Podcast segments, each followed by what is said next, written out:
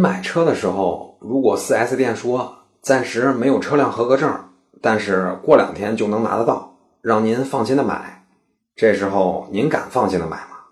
答案是不敢，因为这个车的车辆合格证可能已经被 4S 店拿到银行质押贷款用了，也就是说，您有可能永远都拿不到车辆合格证。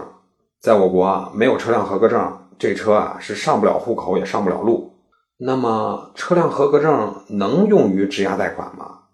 我国法律规定，车辆合格证不能用于质押贷款，但有的 4S 店确实能够通过各种方法，从个别不负责任的银行里面把钱给贷出来。这不，前几天又有 4S 店的人来公证处咨询办理车辆合格证质押贷款公证的事儿。当然，这个对于公证处来说肯定是拒绝办理的。但是在这儿还是给您提个醒。买车的时候，如果 4S 店说暂时没有车辆合格证，那您多留点心，别着急付款。以上就是今天的音频，供您参考。